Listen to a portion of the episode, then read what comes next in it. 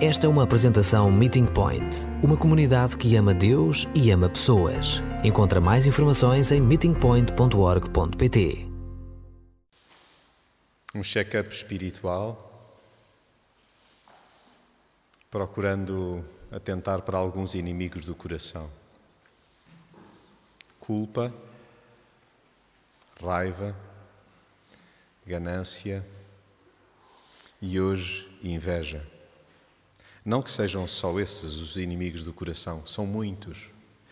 Mas provavelmente hoje, se este não é um dos piores, se não é o mais letal, é inegavelmente um dos mais perigosos.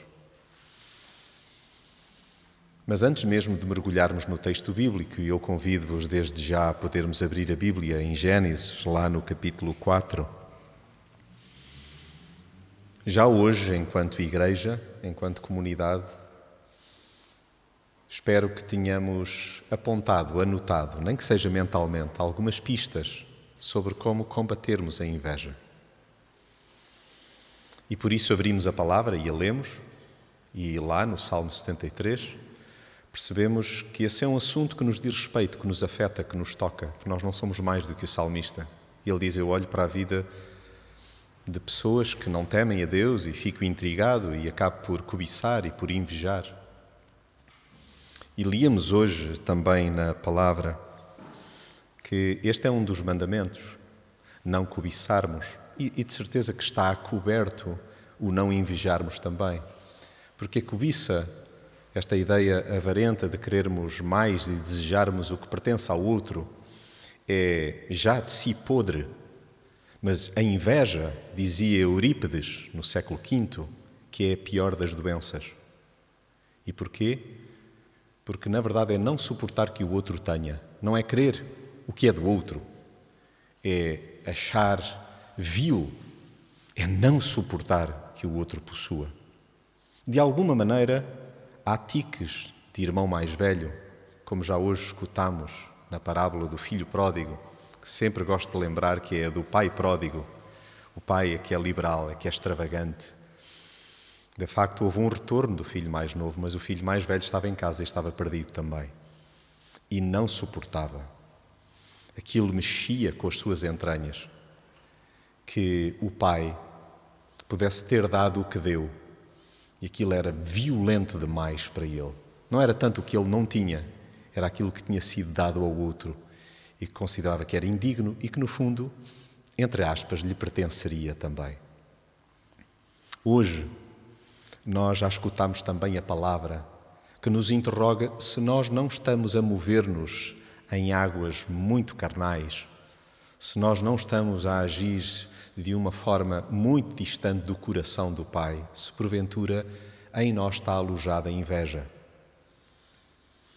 E lembram-se Há 15 dias atrás falávamos sobre os pecados capitais, mas sobre as virtudes que combatem esses mesmos pecados capitais.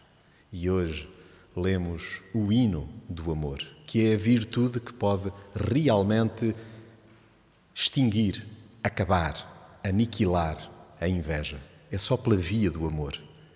E nós ainda não abrimos o texto bíblico na medida em que fomos expostos à leitura de Gênesis 4 e já percebemos que fomos embebidos desde o início em pistas, como as cantadas, contar as bênçãos, ter uma lista de gratidão, e é por via do amor que nós podemos ir desfazendo então os indícios de inveja que possam ocorrer dentro de nós.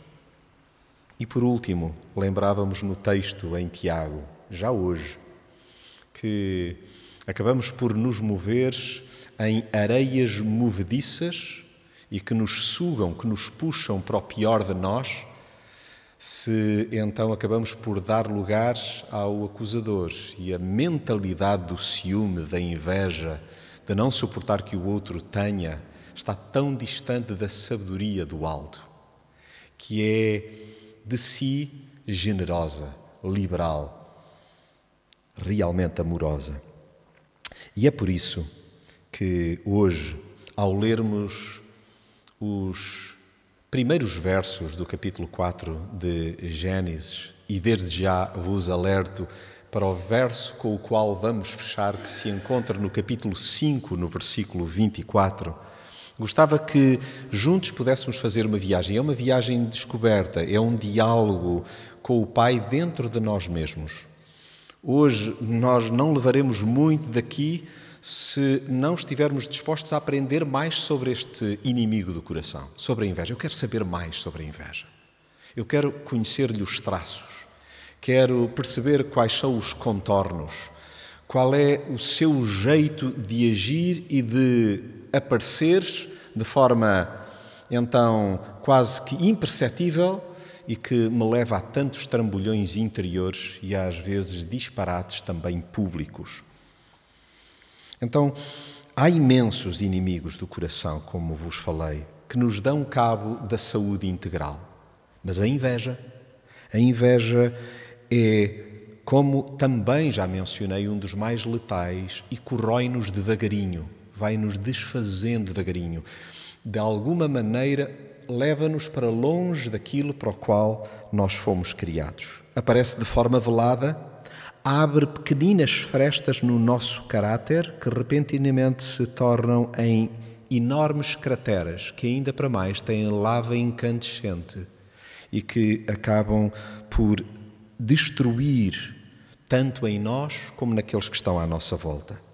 Então, do que precisamos nós da perspectiva do Pai? E é isso que gostaria que, à medida que formos dialogando dentro de nós mesmos, ao escutar a palavra, que nós pudéssemos dizer: Pai, ajuda-me, porque eu estou a perceber, ao conhecer este inimigo, que tenho de estar atento e tenho de seguir algumas das dicas que encontro na palavra. Então, lemos juntos lá em Gênesis capítulo 4, verso 1 e também a primeira parte do verso 2. E eu estou a ler segundo a versão a Bíblia para todos. Adão teve relações com Eva, sua mulher, e esta ficou grávida. Quando deu à luz Caim, ela exclamou: Já consegui alcançar de Deus um filho homem. Mais tarde, deu à luz outro filho. Foi Abel, irmão de Caim. Parece-vos, nesta leitura, em algum instante, que é possível a inveja bater à porta deste agregado familiar? Eu seria o primeiro da fila, francamente, a dizer não. Eles poderão vir a ter algumas dificuldades, mas não essa. De facto, é no quadro de um agregado onde a fidelidade imperava, onde então a fertilidade surge onde a alegria de um filho ocorre, de um segundo filho, e nós diríamos: Uou, wow, tudo isto está nos carris, está a caminhar tão bem. A inveja, coloco como primeira nota, pode germinar em qualquer pessoa e em qualquer elemento da família. Sugiro-vos um exercício especulativo. Não o encontramos na Escritura mas é-nos permitido, até de um ponto de vista hermenêutico, para, de alguma forma, podermos crescer e ir mais longe na nossa reflexão. Se nós aqui, juntos, pudéssemos um, enunciar qual o elemento que provavelmente iria, se a ocorrer isso, qual seria o elemento a experimentar inveja? Eu não sei como é que seria convosco, mas fica difícil imaginar que isto ocorresse então com a mamã. Mas não sei não. Eu, enquanto homem, enquanto pai, mas também enquanto marido, diria: hum, as minhas fichas provavelmente iriam para o homem que não conseguiu suportar agora então tanta atenção por parte da mulher, mas agora mamã, para com os filhos. Não sei se eventualmente aqui, não conhecendo a história, algum de nós diria vai ser entre os manos. Então não sei se estão comigo, mas percebem quando afirmo que a inveja pode surgir em qualquer elemento da família. Então nós não somos mais do que outros.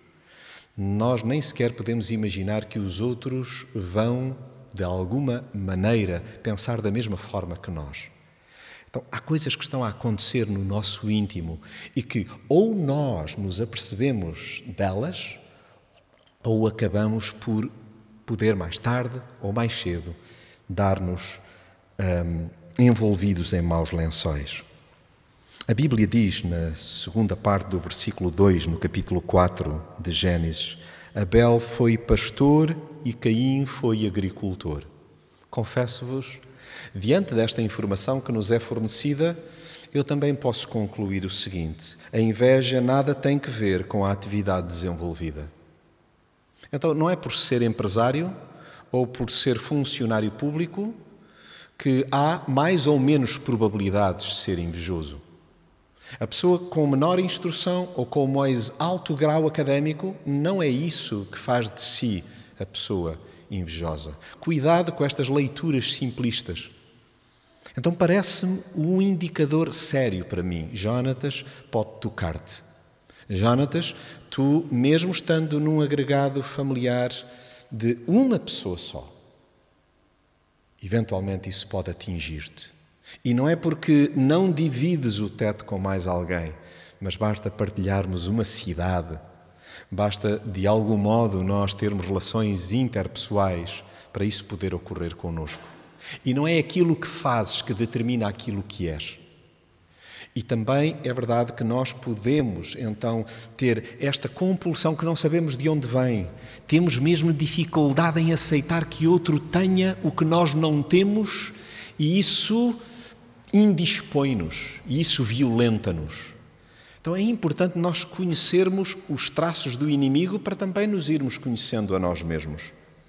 Lá, nos versos seguintes, do 3 até à primeira parte do verso 5, leio, escutamos juntos a palavra. Ao fim de um certo tempo, Caim apresentou ao Senhor uma oferta de produtos da terra. E Abel ofereceu as primeiras e melhores crias do seu gado.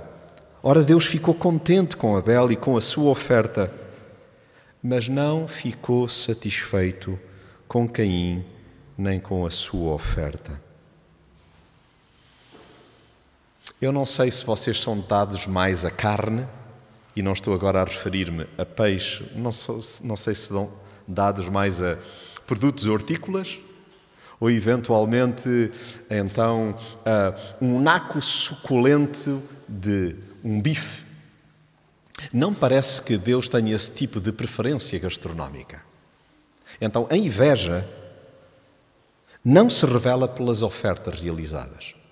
Não tem que ver em concreto com aquilo que nós oferecemos a Deus. O problema não estava então nas belas couves, ou no, nos extraordinários frutos, e nós podíamos recolher aqui então os mais saborosos para nós. E não é que Deus não gostasse das romãs, ou do ananás, ou da manga, ou das maçãs. Na verdade, não era essa a questão. Então a inveja, não podemos nós dizer, bom, eu não sou invejoso porque eu dou muito, porque eu ofereço tanto. Eh, eh, eu sou mãos largas. Então, tem de ser algo que está no íntimo da nossa alma. E é por isso que convosco leio o final do verso 5 e ainda o verso 6. Porque aqui temos uma primeira pista. Por isso Caim ficou muito irritado e de má cara. Porquê? Porque Deus não se alegrou com a sua oferta. E ele ficou como? Muito irritado e de má cara. Deus disse-lhe então: Olhem como Deus mexe conosco, colocando-nos perguntas, só para nós refletirmos. Por que é que te irritaste assim e ficaste com tão má cara? Nós pensamos, bom, isso é uma pergunta redundante. Não. Esta é uma pergunta para nós mergulharmos fundo dentro de nós mesmos. Lembram-se do ensino de Jesus? Ama o teu próximo como? E nós só podemos, de facto, amar na medida em que nos vamos conhecendo a nós mesmos. Então, o que é que o pai está a procurar proporcionar em jeito de introspeção e de reflexão pessoal a Caim? Caim, por favor, tenta refletir. Por que é que te irritaste muito? Tu aí encontrarás a raiz, então, do problema. A inveja altera o semblante por força de uma mentalidade já distorcida. O problema não foi a irritação, foi o que gerou a irritação. Por que ele ficou enervado? Porque Deus não aceitou a sua, mas aceitou a de Abel, seu irmão. Verso 8: Certo dia, depois de Caim ter falado com Abel, seu irmão, saíram para o campo. Encontravam-se lá, quando Caim atacou o irmão e o matou.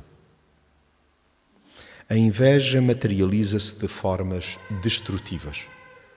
Se nós não reconhecermos a existência, vestígios de inveja em nós, nós vamos acabar por até concretizar o que julgaríamos inimaginável. Por favor, não olhem para Caim julgando ele era um mau caráter. Eu já desconfiava. Lembram-se do início? Nós olhávamos para aquele agregado e nós dizíamos: Eu, francamente, não, não estou a ver como. Conhecem irmãos mais velhos que ficam em pulgas por causa então de virem a ter um irmão? Bom, com certeza também percebem irmãos mais velhos adultos que não suportam já nessa fase da vida então dividir a atenção e o amor dos progenitores. Então, isto não tem nada a ver com ser irmão mais velho, é, tem que ver com o modo como nós nos vamos conhecendo a nós mesmos e vamos detectando áreas caídas, áreas nas quais nós não nos revemos. Então, Caim acabou, por força do desconhecimento que tinha de si mesmo, por se distanciar do propósito para o qual o Pai o criou. Imaginem o primeiro descendente do casal por Deus criado. E estampa-se logo desta forma. Alguém aqui se atreve a dizer que é diferente de Caim? Eu não. Então somos feitos da mesma massa e eventualmente pode acontecer o seguinte, que é nós não nos conhecermos o suficientemente bem a nós para quando nos irritamos procurarmos ir perceber qual é a origem. O que é que efetivamente acontece dentro de nós que nos pode levar para tão longe de Deus. Leio convosco a primeira parte do versículo 9. O Senhor perguntou a Caim: Onde está o teu irmão? Caim, Caim, Caim, onde está o teu irmão? Não sei. Será que eu sou o guarda do meu irmão? Respondeu ele. A inveja chuta a responsabilidade para longe.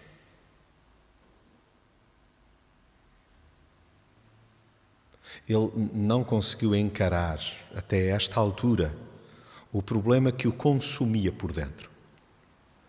Tinha de haver um bode expiatório e um culpado, e o culpado era o irmão que tinha agradado a Deus. Este é o modo operandi da pessoa invejosa, que pode ser eu ou pode ser tu. O que é que eu tenho que ver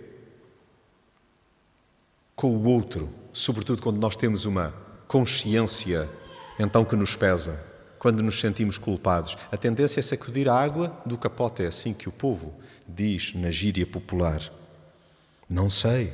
Será que eu sou o guarda do meu irmão? E o que é que nós, muitas vezes, quando confrontados com perguntas cruas, francas, diretas, perturbadoras do Pai a nós, fazemos-nos desentendidos? Não sei. Não é eh, estranho nós, como pais ou com amigos, fazermos uma pergunta e sabermos qual seria a resposta e o nosso interlocutor dizer-nos não sei? O nosso Deus é tão diferente de nós porque Ele é paciente. E Ele quer conduzir Caim, então, ao mais fundo do seu ser. Então Deus insistiu, leio-vos do verso 9, segunda parte, até ao verso 12. Deus insistiu: Que é que fizeste? E, a nossa tendência a olhar para o texto bíblico é sermos muito imediatistas, muito rápidos, não percebemos o diálogo, não damos tempo sequer. Nós não sabemos se foi passado meia hora, ou um dia, ou uma semana. O que é que fizeste? E vejam como esta é uma pergunta que pode ser tão incomodativa. Pode ser como uma lança, pode ser como um, um anzol que se crava então no íntimo e não nos larga e nos aparece a qualquer altura da noite o que é que fizeste, o que é que fizeste.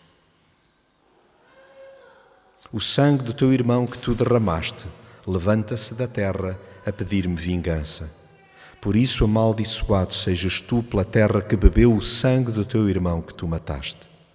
Por muito que cultives a terra, ela não voltará a dar-te a sua riqueza, e terás de andar perdido e errante pelo mundo. A inveja deixa marcas e tem consequências terríveis. E é importante que nós tenhamos consciência disso. Deus não nos doura, então, o passado. Ele pede-lhe é que nós lhe o entreguemos, mas ele não o doura. Ele, ele não lhe dá, então, uma, um cenário rosáceo. E é importante que nós tenhamos noção das marcas e que aprendamos com quem? Com o exemplo de um irmão como Caim, que se estampou, que se feriu, que se magoou e que, no fundo, acabou por concorrer para tantas dores. Que isto nos sirva, então, de lição. A de Caim as nossas, passadas. Então, há que aprender efetivamente com o que o passado nos ensina, porque senão nós vamos entrar num ciclo constante de destruição. E aproximando-nos nós do final, gostava de ler convosco os versos 13 até 17.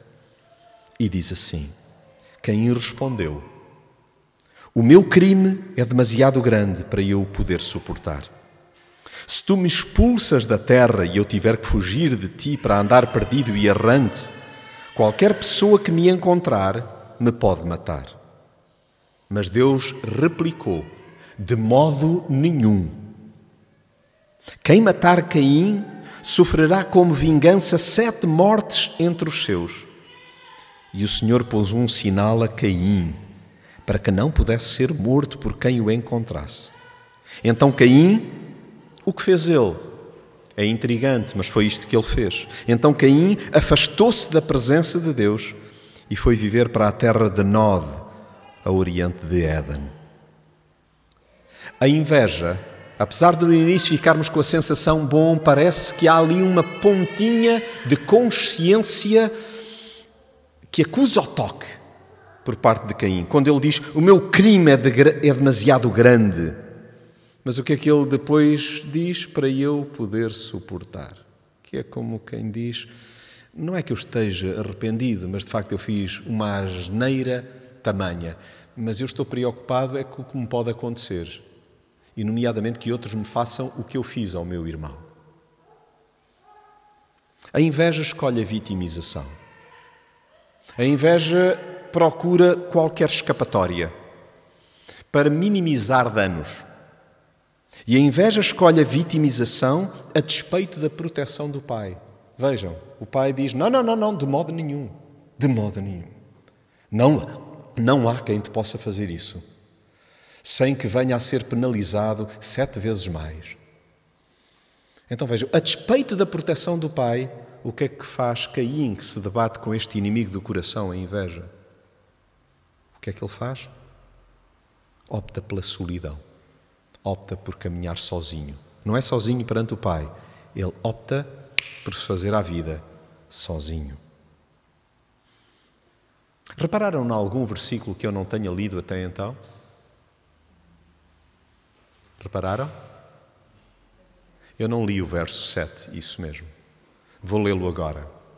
Porque aqui nós temos uma pista que me parece extraordinariamente importante. Diz-nos o texto: se te comportares bem, podes andar de cabeça erguida. Isto ainda antes do crime. Se te comportares bem, Caim, podes andar de cabeça erguida. Mas se te comportares mal, tens o pecado a espreitar à porta, procurando vencer-te. E contudo, e contudo, tu podes dominá-lo. Ei, ei, ei, ei, Jonatas, nada de dizer que a inveja é mais forte do que o amor. Não, não, não. O amor suplanta a inveja. É possível dominar. Então a inveja desfaz-se digerindo o fruto do espírito, especialmente o gomo do autodomínio. E eu remeto-vos para a leitura, depois até como deleite em casa, lá em Gálatas 5, versos 22 e 23. Sim, a inveja, ela desfaz-se quando nós digerimos o fruto do Espírito, especialmente o gomo do autocontrole, do autodomínio. Mas se quiserem, trinquem, experimentem o da temperança. E nós podemos ir saboreando todo o fruto do Espírito que concorre para quê? Para que nós amemos conforme o Pai nos sugere. Caminho para o final, lendo convosco aquilo que nos diz o verso 17 e depois, no capítulo 5, o versículo 24, porque me parece extraordinário isto que nós podemos concluir ao olhar para a palavra. Caim teve relações com a sua mulher e ela ficou grávida. Oh, nós já lemos isto, espera, que é isto? Sim, foi no início, mas agora há um novo elemento que chega à família e depois deu à luz Enoque. Neto de quem? De Adão. Agora, Caim constitui família e nós pensamos assim: uou, uou, uou, uou. A inveja pode chegar a qualquer elemento e a nossa tendência é: bom, se o pai tinha esse problema, o filho vai pelo mesmo caminho. Não, não, não, não. Não tem de ser assim. Nós podemos interromper mesmo práticas equivocadas que podem vir de trás. A inveja não é hereditária. Pode ser travada e pode dar lugar a um rasto espiritual. De um lar, de alguém que se debateu com inveja, pode surgir um paradigma de intimidade com o Pai. Quereis ver comigo? Vejam, é-nos dito que o nome dele era Enoque. Lá no capítulo 5, no versículo 24, o texto diz-nos assim: Enoque, que sempre vivera de acordo com a vontade de Deus. Uou, uou. Bom, parece que a inveja não tomou conta do coração do filho de Caim. E este é um sinal de esperança para mim e também para ti, seja qual for o inimigo do coração de que nós estejamos a falar. Ele deixou de ser visto. Porquê? Porque quis andar sozinho sem Deus? Não. Porque Deus o levou consigo. Dizendo: Enoque é boa companhia. Enoque é uma boa companhia. Noutras versões diz que Enoque andava com Deus. Então eu e tu podemos andar com Deus. Aqui e acolá dizendo: Senhor, eu estou assustado com o que vejo no meu coração, mas eu não quero desgrudar de ti então a virtude do amor. Lembram-se do que o Senhor Jesus nos ensinou lá em Mateus, no capítulo 22, nos versos 37 a 39, quando alguém lhe perguntava: Bom, mas na verdade, como é que eu posso caminhar direito? Como é que eu posso caminhar com Deus? O que é que é mais importante eu fazer e que encontro até na Escritura, chão? O que é mais importante? Amar a Deus acima de todas? Então, é dizer assim, mas eu, eu queria tanto aquilo, eu, eu cobiço tanto, eu não suporto que o outro tenha. É, meu filho, ama-me mais do que todas as coisas. Ama-me mais do que todas as coisas. E depois, ama o próximo como a ti mesmo. Qual é o desafio para mim hoje? Senhor, ajuda-me a conhecer-me, para que te conheça melhor a ti e para que sirva melhor os outros e para que ao olhar para o que os outros tenham, eu perceba, eu já tenho tudo. Eu já tenho, eu já tenho o melhor. Eu já tenho o amor do Pai. E é Ele que eu coloco acima de todas as coisas. Então, o que nos resta fazer? Ir, sair daqui, enfrentando os inimigos do coração, dialogando com eles, pela nossa vida fora e desejando fazer como Enoque, andar com Ele. Que Deus nos dirija, que Deus nos incomode, que Deus nos estenda a sua bênção.